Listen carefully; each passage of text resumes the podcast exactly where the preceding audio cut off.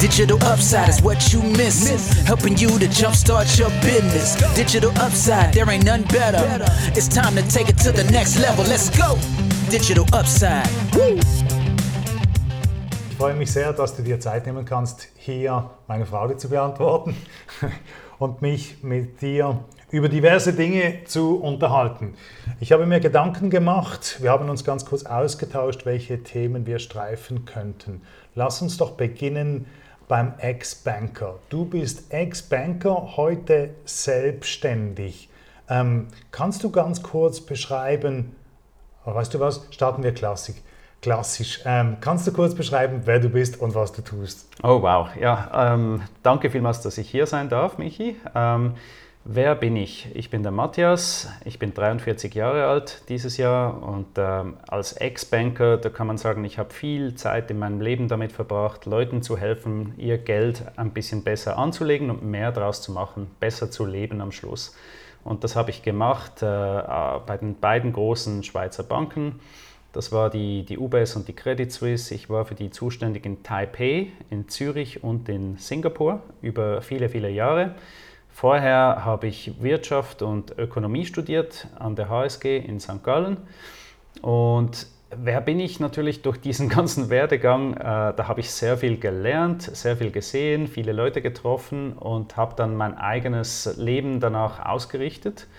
Äh, vor allem auch, was ich von den Kunden lernen durfte. Ich habe auf der einen Seite gelernt, mit Geld umzugehen, auf der anderen Seite habe ich gesehen, wie die Kunden natürlich Vermögen aufgebaut haben, woher sie kommen, wie sie das angestellt haben im Leben und was das ihnen dann geholfen und gebracht hat.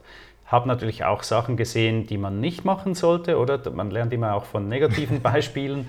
Aber alles in allem, äh, das ist so mein Werdegang beruflich oder akademisch vom Hintergrund her. Wer ich sonst noch bin, ich bin auch äh, ein Ehemann, zwei Kinder, Vater von zwei Kindern. Ich reise gerne, koche gerne, experimentiere gerne mit neuen Sachen und ich habe meistens viel zu viele Ideen. Okay, vielen Dank.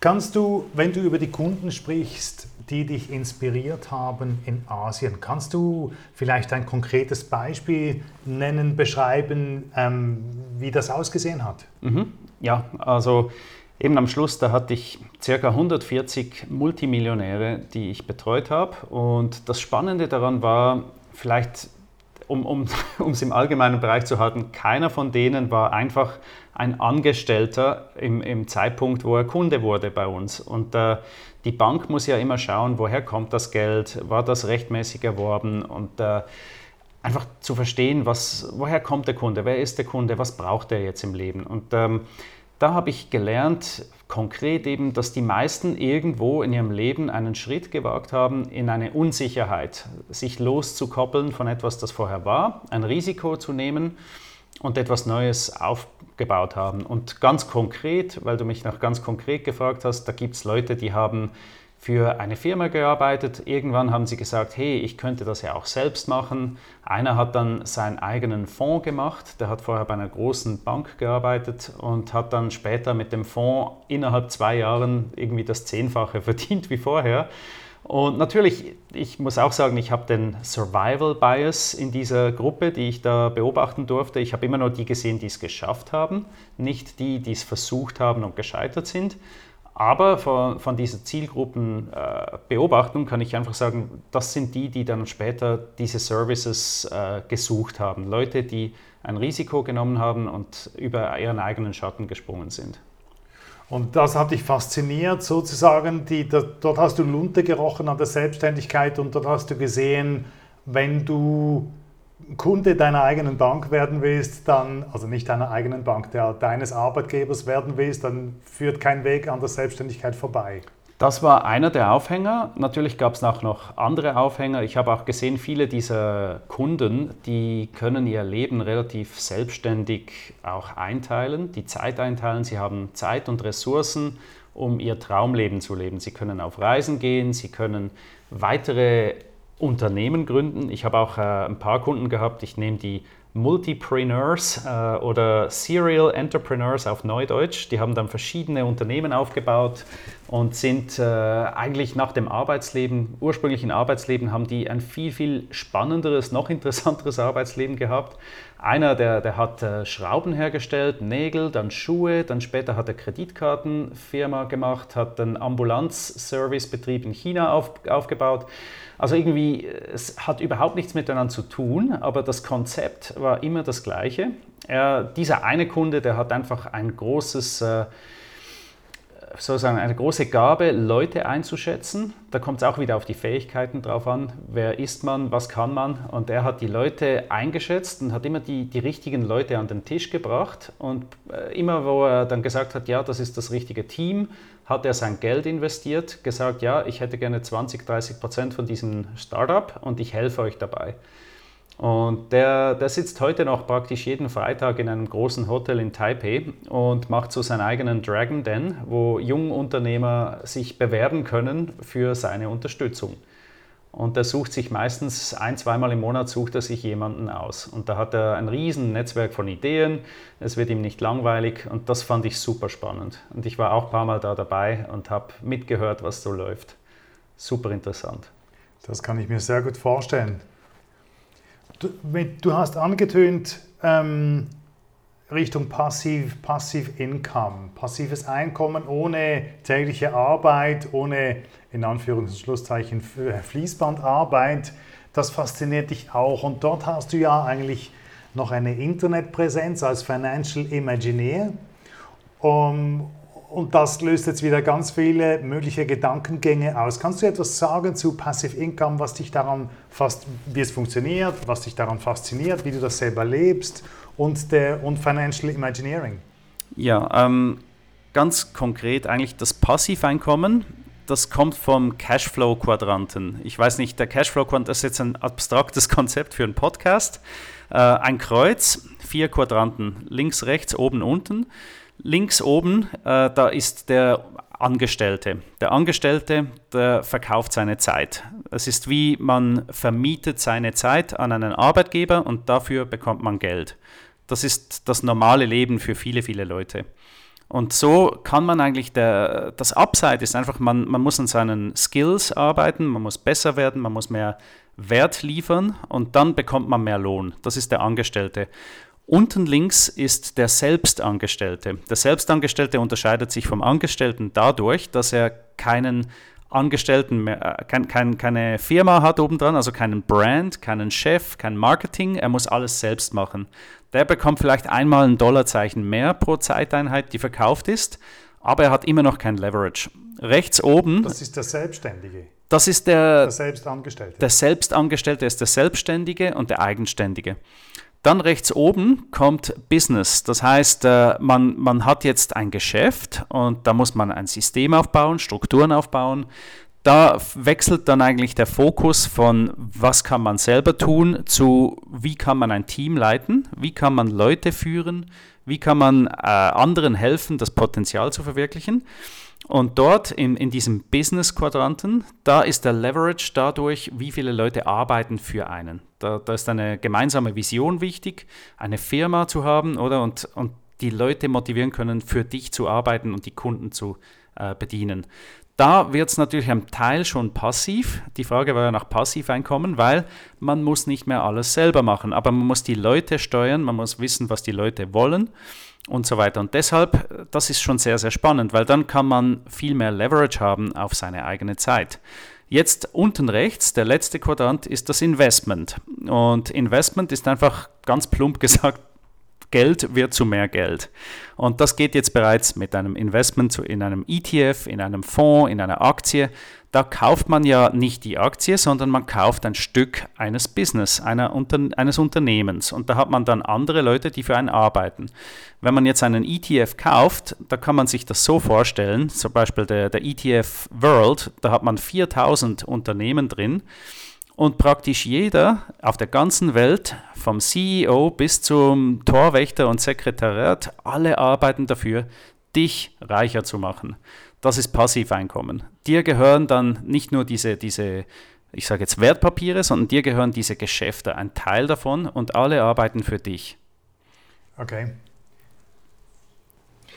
Jetzt wenn man dem zuhört, dann werden wahrscheinlich viele denken, ja okay, aber das Eintrittsticket zum Investieren ist einfach schon viel Geld.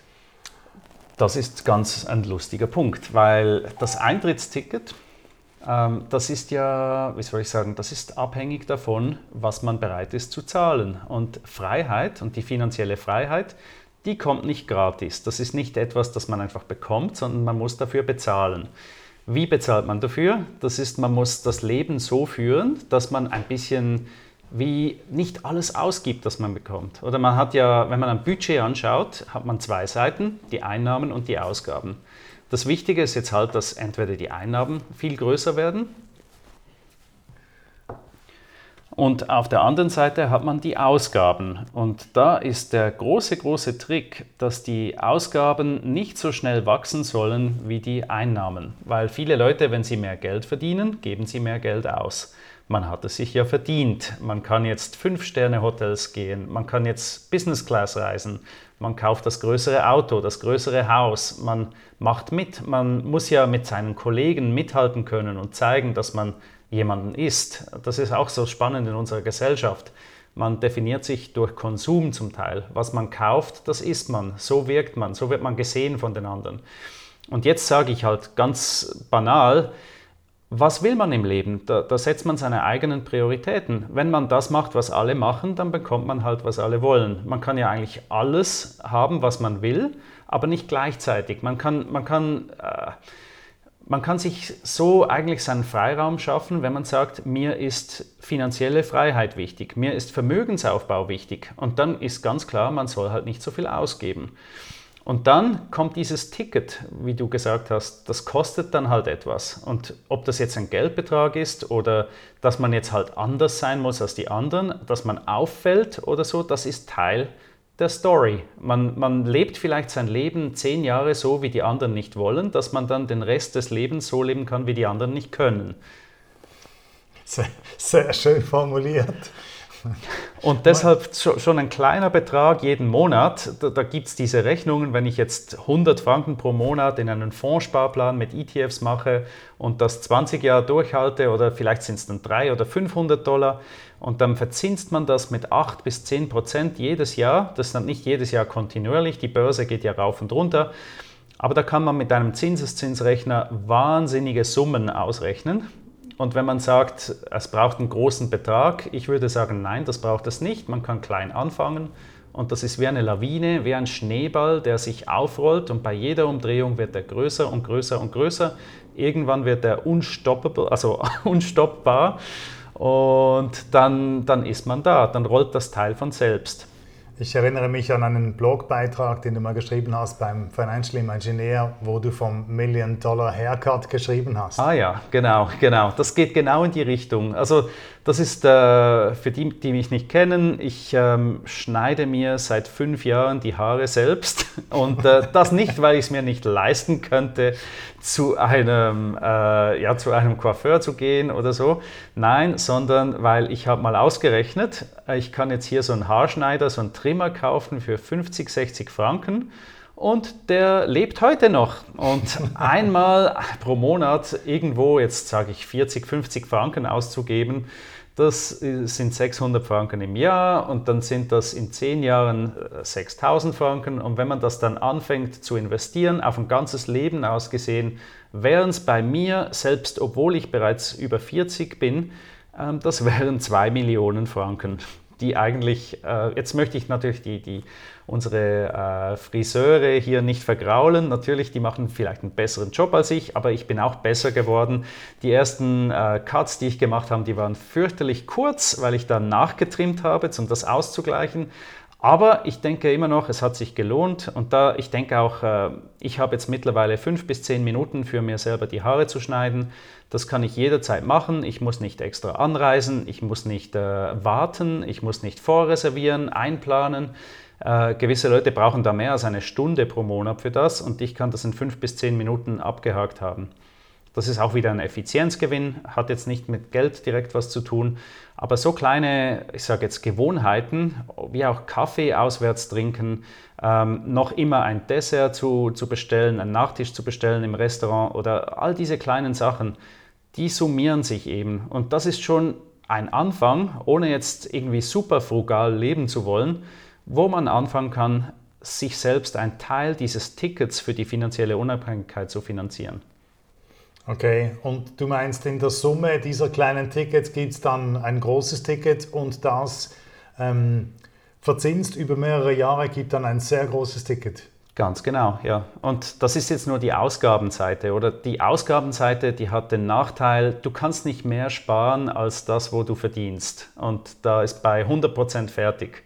Aber die Einnahmenseite, da wird es spannend. Da ist der, the sky is the limit. Oder nicht mal. Es geht über, du kannst eigentlich die, die Anziehungskraft, die finanzielle Anziehungskraft von solchen alten Systemen überwinden, indem du dein System darüber hinaus baust. Eben wenn du investierst, wenn du vielleicht äh, ein Haus kaufst, eine Wohnung kaufst, wenn du ähm, Firmen dann später eventuell mal aufmachst und so weiter. Das ist auch nicht jedermanns Sache. Das geht eigentlich schon mit ETFs, aber du kannst da viel, viel, viel mehr einnehmen, als dass du sparen kannst. Und die Kombination dazu einfach, es ist für die meisten am einfachsten mit Ausgaben beschränken und dann kommt man das Eintrittsticket über.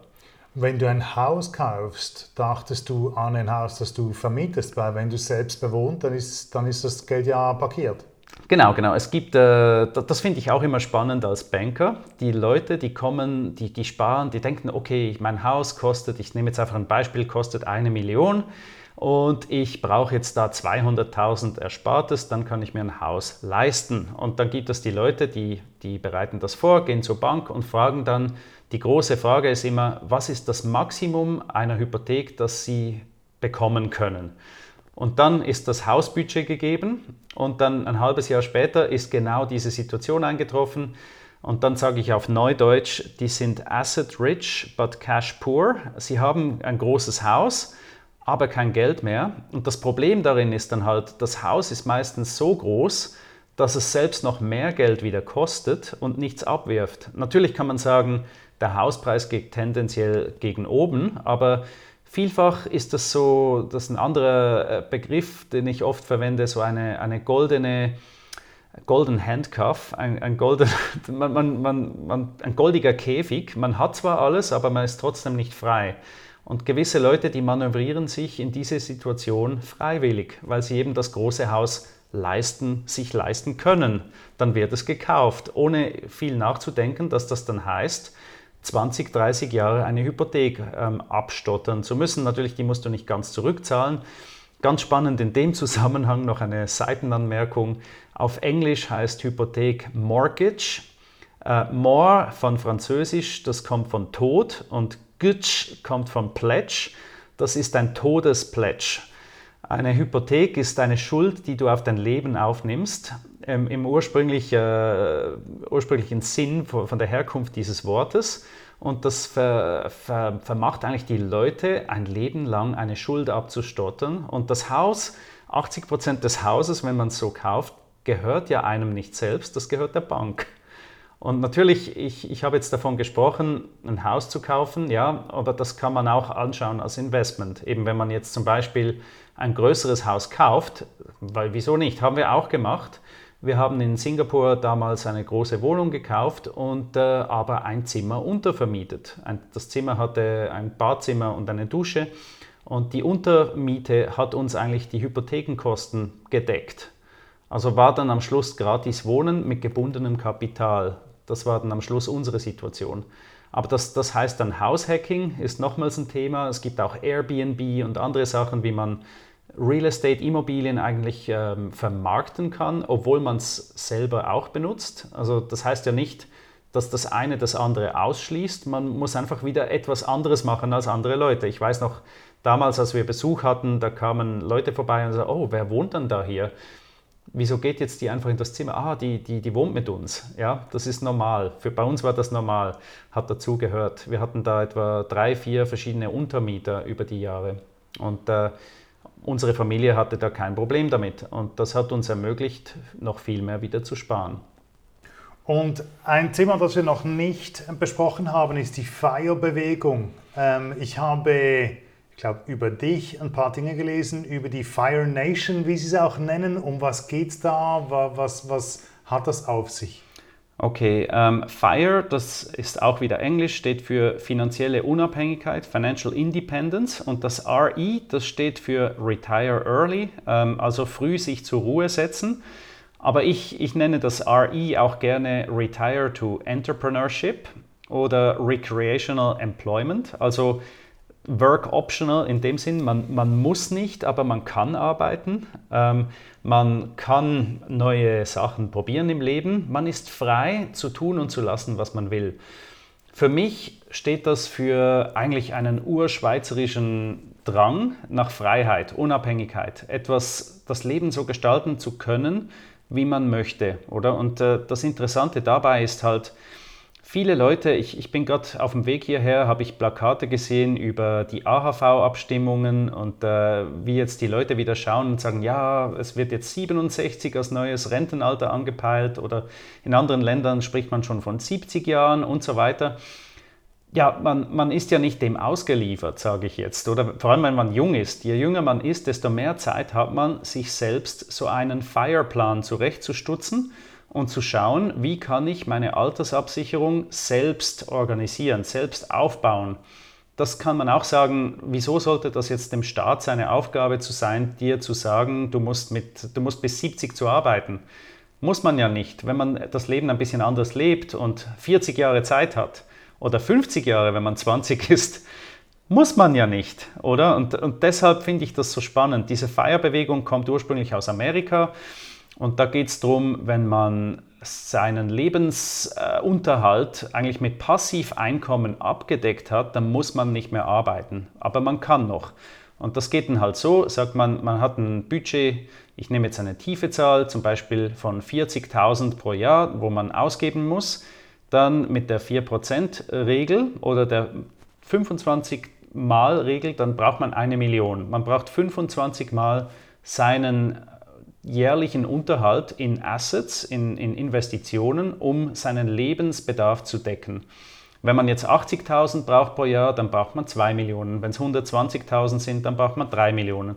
Und dann braucht man das in einem Portfolio mit äh, gut diversifizierten Aktien. Man bekommt Dividenden, man kann ab und zu die Aktien wieder verkaufen, äh, wenn man ein bisschen Kapital braucht. Aber so ein Portfolio, das wurde getestet in den 90, 1990er Jahren über 120 Jahre mit der sogenannten Trinity Study wird nie auf Null gehen, wenn man nicht mehr als 4% davon jedes Jahr rausnimmt. Und deshalb, eigentlich handherum kann man auch sagen, über 80% der Fälle wird das Portfolio sich selbst mit 4% rausnehmen jedes Jahr noch vermehrfachen, bis man dann alt ist. Es gibt nur ganz wenige Fälle, wo es knapp würde in der Vergangenheit. Und natürlich sagt niemals nie, das ist die Vergangenheit, das, das muss sich nicht genauso wiederholen, aber mehr oder weniger reimt sich das. Es gab natürlich in dieser Trinity Study gab es die beiden Weltkriege, die große Depression, ähm, Bretton Woods, ähm, der Kalte Krieg, all das ist mit drin. Und es wird auch in Zukunft, wie jetzt, wie wir sehen, die, die Welt ist nicht stabil, es gab Corona, Ukraine-Krise und so weiter. Das geht sicher auch leider halt so weiter, dass es nichts äh, super Stabiles gibt für immer. Und äh, eine Staatsabsicherung zu haben von einer Sozialversicherung und so ist nicht schlecht. Aber was ich sagen will, ist einfach, man muss nicht nur das anschauen, sondern man kann in Eigenverantwortung sich selbst etwas erbauen, etwas aufbauen, damit das Leben dann eben, wie soll ich sagen, dass man auch vielleicht früher mal sagen kann, ich möchte jetzt nicht mehr so arbeiten oder ich möchte jetzt ein bisschen reisen gehen oder ich möchte eine Firma aufbauen, ich möchte mich selbstständig machen. Und dann hat man das Risiko nicht mehr in dem Sinn, dass wenn es schief läuft, dass man dann auf Null ist. Oder das, das ist für mich das Tolle an der Feierbewegung, die Unabhängigkeit, die Freiheit. Wenn wir über das Sparen sprechen und, das, und die kleinen Beträge, die sich dann ähm, langsam über die Zeit zu, zu größeren Beträgen entwickeln. Widerspricht das nicht ein Stück weit der Selbstständigkeit, dem Unternehmertum? Weil Selbstständigkeit hat für mich viel mit Risiko zu tun, mit Ängsten, mit Existenzangsten, mit Verlustängsten, dass man, man verliert, man kann ganz vieles verlieren, man kann Vermögen verlieren, man kann Investment verlieren, man, kann, man verliert sicher sein sicheres Einkommen und ein Stück weit verliert man vielleicht oder hat man sogar Angst davor, jemals die 1, 2, 3 Millionen, die du die absurd tönen, ähm, von, nach den kleinen Beträgen verliert man die Möglichkeit, regelmäßig darauf hinzusparen, weil im Vordergrund am Anfang der Selbstständigkeit steht das Investment. Mhm. Ähm, was sagst du jemandem, der am Anfang der Selbstständigkeit steht? Wie hast du das auch selber bei dir empfunden, als du gestartet bist? Hat dir das nicht Angst gemacht? Okay, ähm, ich fange sogar noch ein bisschen früher an. Im Studium an der HSG habe ich meine Abschluss, meine Diplomarbeit über dieses Thema geschrieben. Das, das Thema war ähm, die Analyse einer Unternehmenspersönlichkeit im Rahmen einer Start-up-Finanzierung. Und die Idee war da halt zu schauen, wie kann man sagen, ob jemand Erfolg haben wird oder nicht. Und ganz spannend war, dass vor allem auch die Existenzängste sind der Haupterfolgsfaktor. Das klingt jetzt ein bisschen verkehrt rum, aber was wir herausgefunden haben mit der Studie war am Schluss eigentlich das, dass die erfolgreichsten Unternehmer in der Schweiz in den letzten 20 Jahren, das sind zum Beispiel die, ich sage jetzt die Immigranten, die einen Kebabstand aufgebaut haben oder die Leute, die keine andere Wahl hatten, die nicht sonst irgendwie ins System eingebunden wurden, die hatten die größten Erfolgschancen im, im Retrospekt. Und das das ist eigentlich ganz interessant, weil die, die vielleicht wäre es ja noch toll, Unternehmer zu sein, aber ich könnte auch äh, den ganzen Tag äh, hier im Büro sein oder ich könnte vielleicht auch das noch machen und Politiker wäre noch interessant.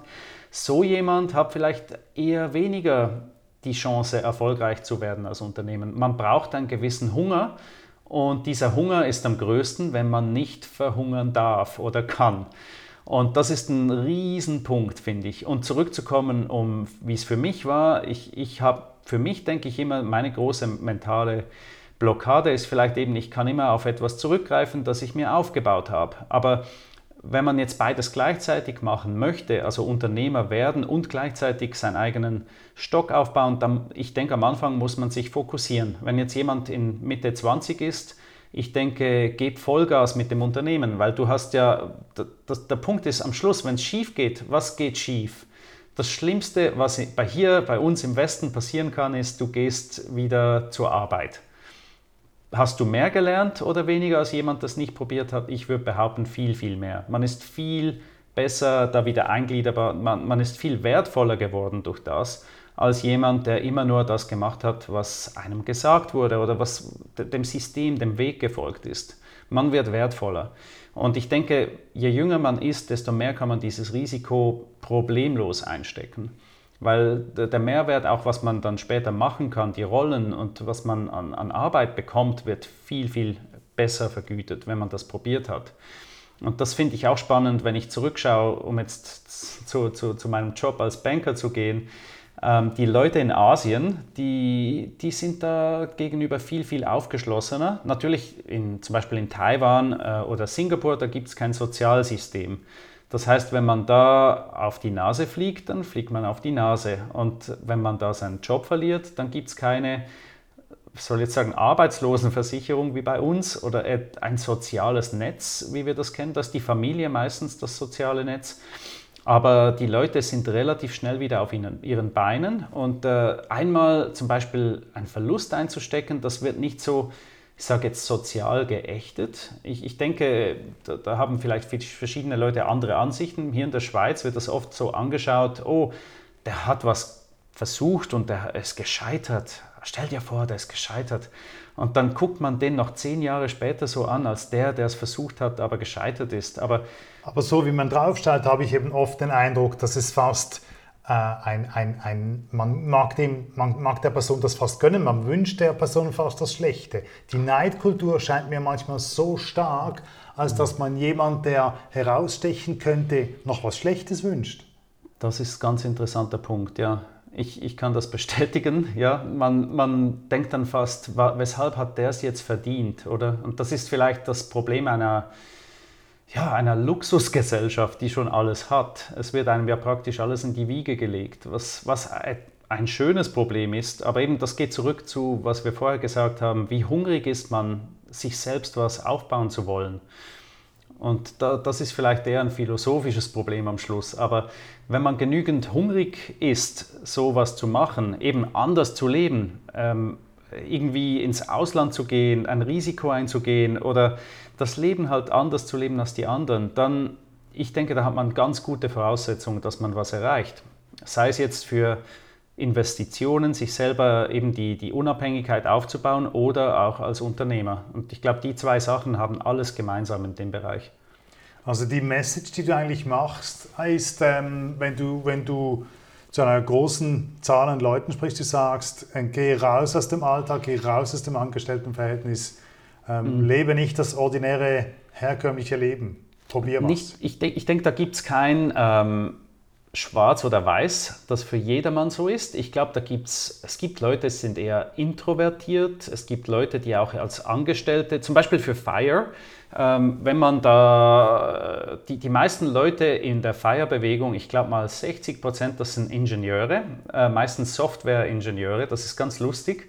Und das sind meistens introvertierte Leute mit einem sehr hohen EQ und äh, die, die wissen genau, was sie machen. Sie optimieren bis zum letzten Cent und sie sind sich nicht zu schade, ein bisschen anders zu leben. Und ich glaube, für solche Leute ist es zum Teil schwierig, sich selbst zu vermarkten. Und Deshalb, ich denke, das ist der, der 50 Shades of Personal Finance. Es glaube, für jeden Mann oder jede Frau gibt es da etwas ein bisschen zwischen, die, die Wahrheit liegt irgendwo dazwischen.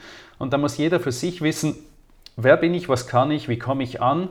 Und ähm, da gibt es ein Konzept aus Japan, das heißt Ikigai. Und ich glaube, das ist etwas sehr, sehr Spannendes. Jetzt komme ich wieder zu einem Konzept vielleicht das kurz beschreiben. Das, das Ikigai-Konzept kommt aus Okinawa. Okinawa wurde identifiziert als eine der blauen Zonen von National Geographic. Was ist eine blaue Zone? Das ist ein Ort, wo die Leute besonders lange Lebenserwartung haben. Und äh, Okinawa ist Teil von Japan. Japan ist das Land mit der höchsten Lebenserwartung weltweit. Aber in Okinawa hat man gleich nochmals fünf Jahre dazu. Sehr spannend. Und das ist den Wissenschaftlern aufgefallen, deshalb sind die dort hingegangen und haben dann geguckt, warum geht es diesen Leuten so gut, dass sie fünf Jahre länger leben als der Rest dieser Nation, die bereits Nummer eins ist auf der Welt in dem Bereich. Und da haben sie herausgefunden, in Okinawa, wenn man sich zum Beispiel das erste Mal trifft und sich vorstellt, dann, äh, ich sage jetzt mal zurück, jetzt kommt der Sprung in den Westen. Äh, bei uns relativ schnell sagt man, ich bin der Matthias und ich bin ein Ex-Banker. Oder ich bin, ich bin der Michi und ich bin XYZ. Man, man kommt innerhalb zwei, drei Minuten kommt man auf das zu sprechen, was man macht fürs Leben, fürs Überleben, sein Job. Man definiert sich durch die Arbeit, oder? Das ist der, ein großer Teil der Identität. Und ganz spannend in Okinawa, ähm, da sagt man, mein Ikigai ist, ich kümmere mich um die Familie. Mein Ikigai ist, ich möchte etwas der Stadt zurückgeben. Man hat ein größeres eine größere Identitätsconfirmation ähm, als nur seine eigene Persönlichkeit. Das ist mal das Nummer eins. Und das zweite ist, das Ikigai ist meistens nicht direkt der Job. Das heißt, wenn man mal den Job verlieren sollte oder nicht mehr haben sollte, dann, äh, ist, dann hat man nicht alles verloren. Und das ist ja meistens das Problem dann bei uns, wenn, wenn jemand auf die Straße gestellt wird oder ich sage jetzt das Passive früh pensioniert wird ähm, dann verliert man die Daseinsberechtigung und man ist niemand mehr. Oder das, das ist das Spannende hier in dem Bereich. Das ist auch so lustig mit dem Sprachgebrauch. Im Deutschen, da sagt, also in der Schweiz vor allem, da sagt man, ich wurde pensioniert. Das ist so ein passives. Und in, in Englisch sagt man, I'm retiring. Es ist eine aktive Sache, die man selbst in der Hand hat. Vor allem in Amerika, da, man, man entscheidet selbst, wann fertig ist mit der Arbeit. Aber bei, hier bei uns ist meistens so, fast schon ein, ein, ein, untergeordnetes Anfragen. Ist es wohl möglich, vielleicht jetzt schon nicht mehr arbeiten zu müssen? Dürfte man das? Darf man das überhaupt? Das, das ist so ganz spannend in dem Bereich. Und jetzt bin ich vielleicht ein bisschen vom Thema abgekommen, aber ich denke, das ist sehr, sehr spannend, das auch gesagt zu haben. Okay, das Ikigai habe ich schon ein paar Mal gesehen, ein paar Mal angetroffen. Und ich meine, meistens ist die ähm, der Gebrauch von Grafiken dient dazu, Dinge, komplexe Dinge zu vereinfachen oder vereinfacht mhm. darzustellen. Beim Ikigai finde ich das etwas schwierig, weil es ist so viel in der Grafik enthalten, dass ich mir die Frage stelle, was lese ich dort raus? Mhm. Was mache ich mit dem? Ja, okay. Beim, beim Ikigai geht es darum, eine, ein Leben zu finden und zu leben, wo man vier Sachen eigentlich miteinander verbinden kann. Das eine ist ganz wichtig, seine Passion oder was macht man gerne, was liebt man, was, was würde man machen, wenn man nicht arbeiten müsste, oder? Das ist mal das Nummer eins.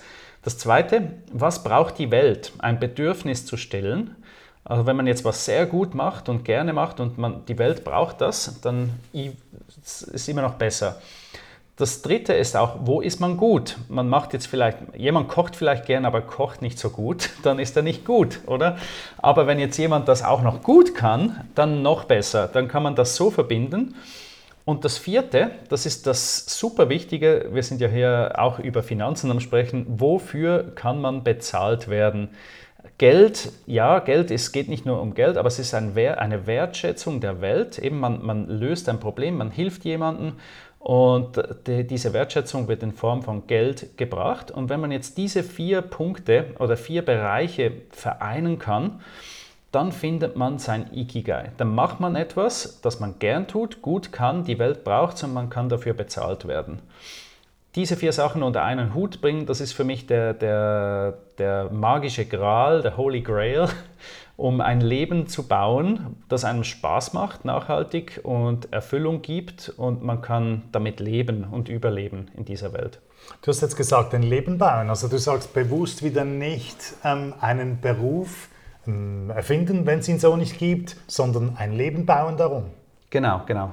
Deshalb nenne ich auch meinen Blog der Financial Imagineer. Es geht darum, Geld zu brauchen als, als Tool, als Werkzeug, ein Traumleben aufzubauen. Und eben vorher, deine, deine ursprüngliche Frage war ja, äh, soll sich jetzt jeder hier unabhängig machen und selbstständig machen? Eben, es ist vielleicht nicht für jedermann wichtig, das zu machen. Zum Beispiel, man kann ein Lehrer sein in einer Schule und Freude haben, den Kindern etwas beizubringen. Man kann auch gerne als Politiker sich einsetzen für eine Stadt oder eine, eine Gemeinde. Da bekommt man auch unglaublich viel zurück.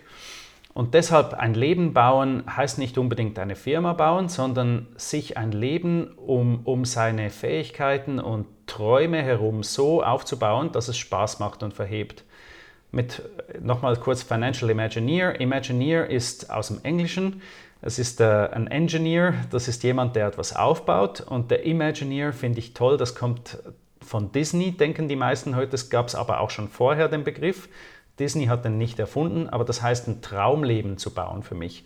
Also Träume wahr werden zu lassen. Und wenn man sagt, ja, ich würde gerne mehr reisen, ich würde gerne dies und das machen, ich würde gerne anderen Leuten helfen, das verbindet für mich all das, was ich gerne machen möchte. Und daneben Geld zu haben als ein, ein Werkzeug, um das wahr werden zu lassen, das ist äh, die Kombination für mich, mein Ikigai. Okay, super spannend, super reichhaltig. Ähm, ich werde das Ikigai in den Show Notes einbauen, damit sich jeder ein Bild machen kann, ähm, der, ich, den das interessiert. Ich hätte sogar einen Blogpost dazu geschrieben, den könnte man auch noch verlinken. Sehr gern, ja. Schauen wir, dass der in die Show Notes kommt. Ähm, wir haben in der Vorbereitung dieses Gesprächs die Bereiche östliche Kultur noch gestreift, zusammen auch mit, mit äh, Erholung. Ähm, du bist sehr nahe an der östlichen Kultur, weil du hast dort gelebt, du hast eine Frau von dort und, und du hast viele Kunden von dort. Kannst du beschreiben, was du für dich mitgenommen, gelernt hast, lebst, ähm, was dort einen Zusammenhang hat? Ah, ja, das ist ein riesen, riesengroßen Bereich. Also ich denke mal sehr, sehr viel, bewusst und unbewusst. Ich glaube, Ganz spannend für mich halt östlich und westlich. Westlich ist mehr individuell und östlich ist mehr auf die Gruppe meistens. Ähm, auch in Taiwan. Das Familie ist sehr wichtig. Ähm, in Unternehmen ist das Zusammen etwas machen sehr wichtig. Und bei, hier bei uns ist mehr Individualismus, der zählt. Äh, auf der anderen Seite auch, ich denke, die Risikobereitschaft, ähm, neue Sachen zu probieren, neue Sachen zu erleben und sich äh, eben zu lernen. Es ist ein bisschen mehr eine risikooffene äh, Welt da. Also Leute gehen eher Risiken ein, um neue Dinge zu erproben. In meinem Gusto. Im Osten. Das, Im Osten, ja, okay. genau. Ähm, Innovationsmäßig denke ich auch, man, man ist ein bisschen am Schauen, was, was machen die anderen und man versucht es zu verbessern. Also es, es gibt sehr viele Leute, die äh, in Taiwan vor allem, ich war im Elektronikbereich, habe da gesehen, wie neue MP3-Spieler gebaut wurden. Äh, Bluetooth damals vor 20 Jahren war relativ neu. Ich habe in dem Bereich gearbeitet. Es war sehr, sehr spannend, mit diesen Ingenieuren da neue Lösungen zu finden. Also sehr innovativ, sehr nach vorne ge, ge, ge, geachtet. Und äh, das andere ist auch noch, ähm, ja, Taiwan ist vielleicht speziell, ist die chinesische Kultur, aber ohne China, ohne jetzt da zu viel auf die politische Seite zu gehen.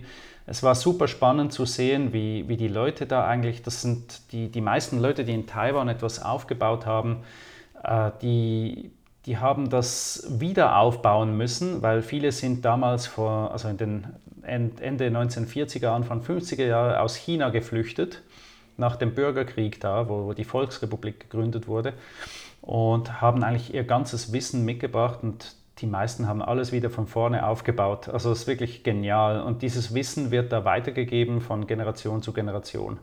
Okay. Du warst lange bei einer Bank, du hast selbst Kunden, du verwaltest Geld deiner Kunden. Das ist nicht unbedingt ähm, immer bequem, stelle ich mir vor. Du arbeit, da gibt es Druck, da gibt es Stress, da gibt es ähm, Phasen, die sind bestimmt unbequem. Wie gehst du mit Stress um?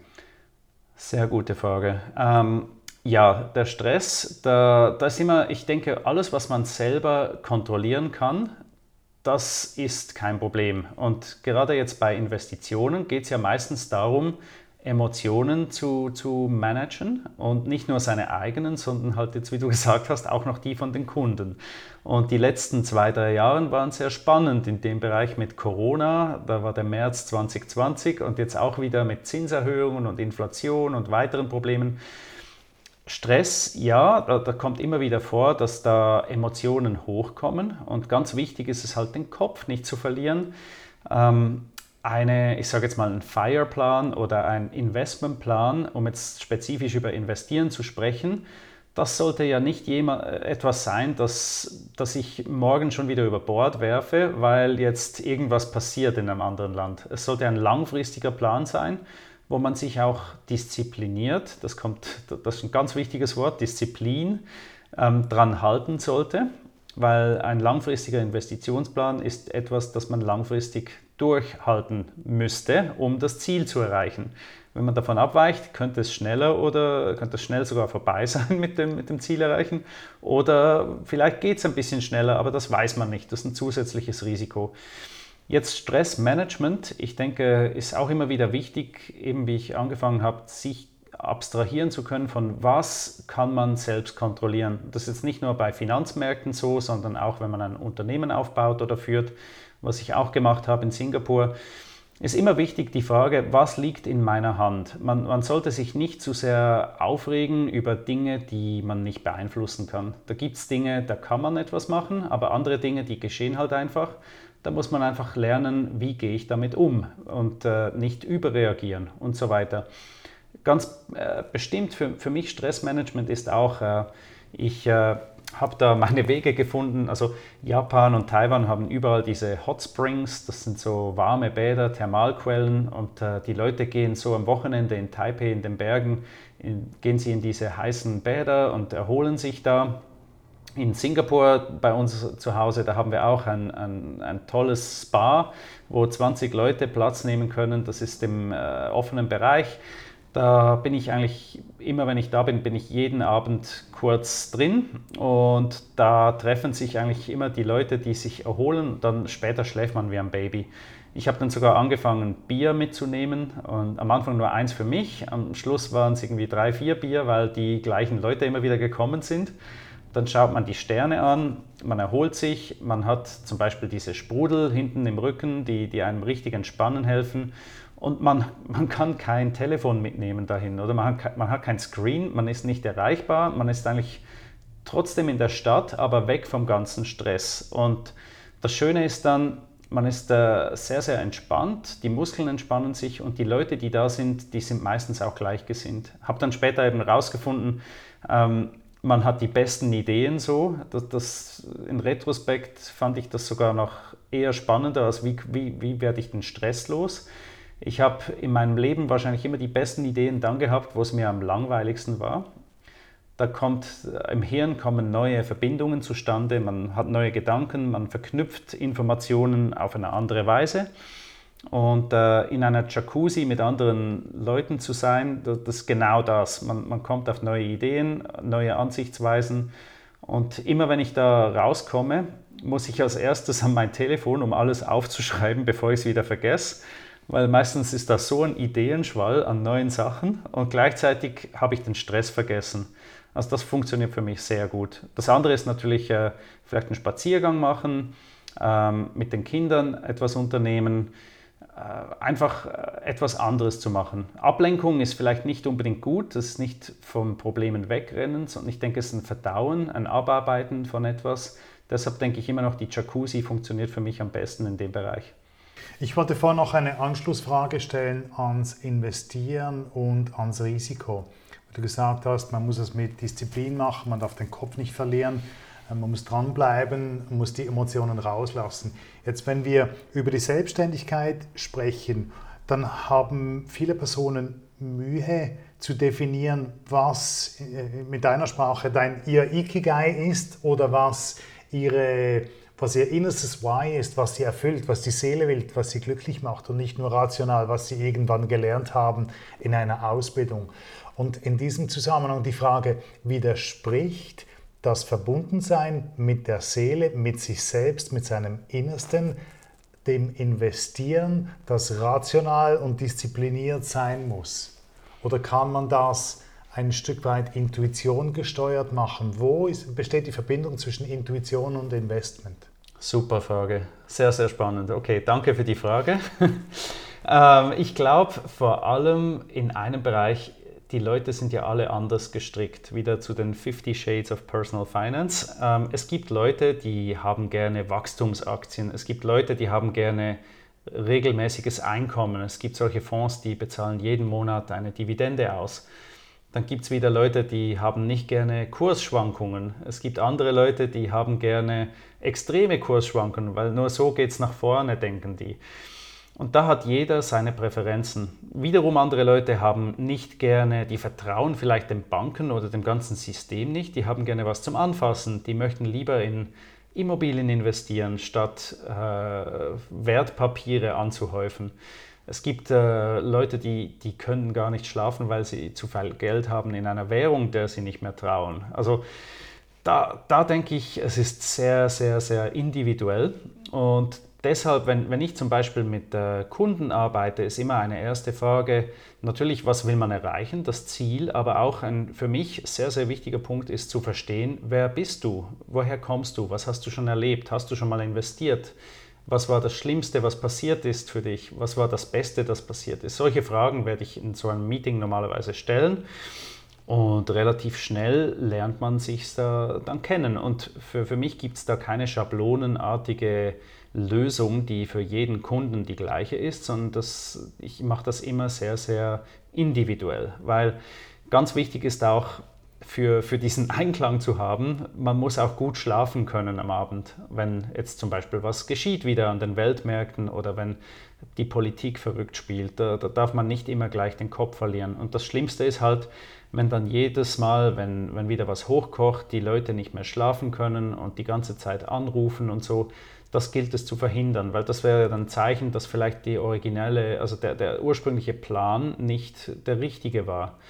Aber trotzdem, das ist auch etwas, wo man lernen kann. Und äh, wenn jetzt jemand sagt, mein Ziel ist so und so und mir ist es egal, was passiert, die meisten beginnen so, da merkt man dann innerhalb ein, zwei Jahre, wenn es mal wieder hochkommt, dass es vielleicht nicht ganz so war. Und da muss man dann halt anpassen. Ich denke, um, um das vielleicht in Relation zum Unternehmertum zu bringen, ich glaube, bei, beim Unternehmertum ist immer so, man, man versucht etwas, man testet es, dann kommt es gut oder es kommt nicht gut. Wenn es nicht gut kommt, warum kommt es nicht gut, was kann man verändern und dann neu probieren weiter. Beim Investieren kann man das ähnlich machen, sollte man aber nicht allzu oft ändern, weil je, jedes Mal ändern bringt wieder Transaktionskosten mit sich und ist unnötig in dem Sinn. Für, für mich ist deshalb auch sehr wichtig, wenn jemand jung ist, dann wächst man da rein, man ist offener für alles. Und wenn jemand schon älter ist, kommen die Fragen halt eben, was hast du schon erlebt, was ist geschehen vorher. möchtest du dieses Risiko nochmals eingehen? Oder wie, wie, siehst du diese ganze Sache? Was ist dir wichtig, dass nicht passiert? Und da gibt es zum Teil Leute, die sagen, ja, ich habe da mal 20 Prozent verloren, weil ich da 2007, bei 2008, wo, wo alles runtergegangen ich habe alles verkauft und dann zwei Jahre später nicht investiert.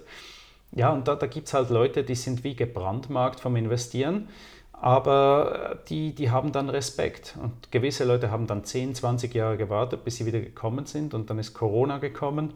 Also es ist immer sehr, ich denke, es ist ein langfristiges Ding zu investieren. Deshalb sage ich auch, Disziplin ist super wichtig aber etwas zu, zu finden, das auf die eigene Situation und Präferenzen passt. Also wenn ich das versuche auf ganz wenige Sätze herunterzubrechen, verstehe ich, verstehe ich dich richtig, wenn du sagst, wenn man entlang seiner Persönlichkeit investiert, dann ähm, verfällt man auch viel weniger dem Instinkt, kurzfristig, instantan nach einer aktuellen Emotion zu handeln und dann alles schlimmer zu machen, als es allenfalls schon ist. Genau, genau, weil dann bekommt der Investitionsplan den eigenen Anstrich. Es ist nicht nur der Investitionsplan der Bank, sondern es ist ein eigener Plan. Okay. Und da kann man dann sagen, ja, wir haben dieses und jenes Instrument ausgewählt aufgrund von diesen und diesen äh, Selektionskriterien und aufgrund deiner Auswahl und hat sich da was, und da kommt die Frage, hat sich jetzt aufgrund von einem Krieg in der Ukraine oder aufgrund von einer Pandemie bei dir zu diesem Thema etwas geändert? Das kann ja auch sein. Oder das Leben stoppt ja nicht, es, es geht weiter. Und jemand, der mit 30 kommt, hat ganz andere äh, Aussichten als jemand, der mit 50 vielleicht das Portfolio wieder anschaut. Und deshalb bei mir ist auch wichtig, regelmäßig wieder zu schauen, wo steht man im Leben, äh, ist, was ist geschehen in der Zwischenzeit, wie hat man sich weiterentwickelt, gibt es neue Prioritäten. Ähm, und da, da denke ich, da kann man immer anpassen. Aber nicht nur einfach anpassen, da kommt man wieder zurück, darauf zurück, man soll nicht auf die, auf die, Ur, die Umstände reagieren, sondern man sollte sich selbst kennen und dann seinen Plan so anpassen auf sich selbst, nicht auf die Welt hören und so den Plan und sich selbst beeinflussen lassen. Das, denke ich, ist Disziplin für mich in mhm. dem Bereich. Ich würde am liebsten nicht aufhören, weiter zu fragen. Meine nächste Frage wäre schon parat, aber in Anbetracht der Zeit müssen wir langsam zu einem Ende kommen. Ich bin dir unglaublich dankbar, dass du hier warst. Und ich wollte dich noch fragen, wenn dich jemand sucht, wenn dich jemand kontaktieren möchte, wie findet man dich? Okay, ähm, am einfachsten auf die Website, das ist www.financial- oder imagineer.com. Da habe ich äh, ein Kont eine Kontaktseite. Man kann auf Twitter, da habe ich am meisten ähm, Action eigentlich auf den sozialen Medien, kann man mir folgen. Das ist at fi underscore, das ist das, nicht das Minus, sondern das unten dran, Imagineer, fi underscore Imagineer.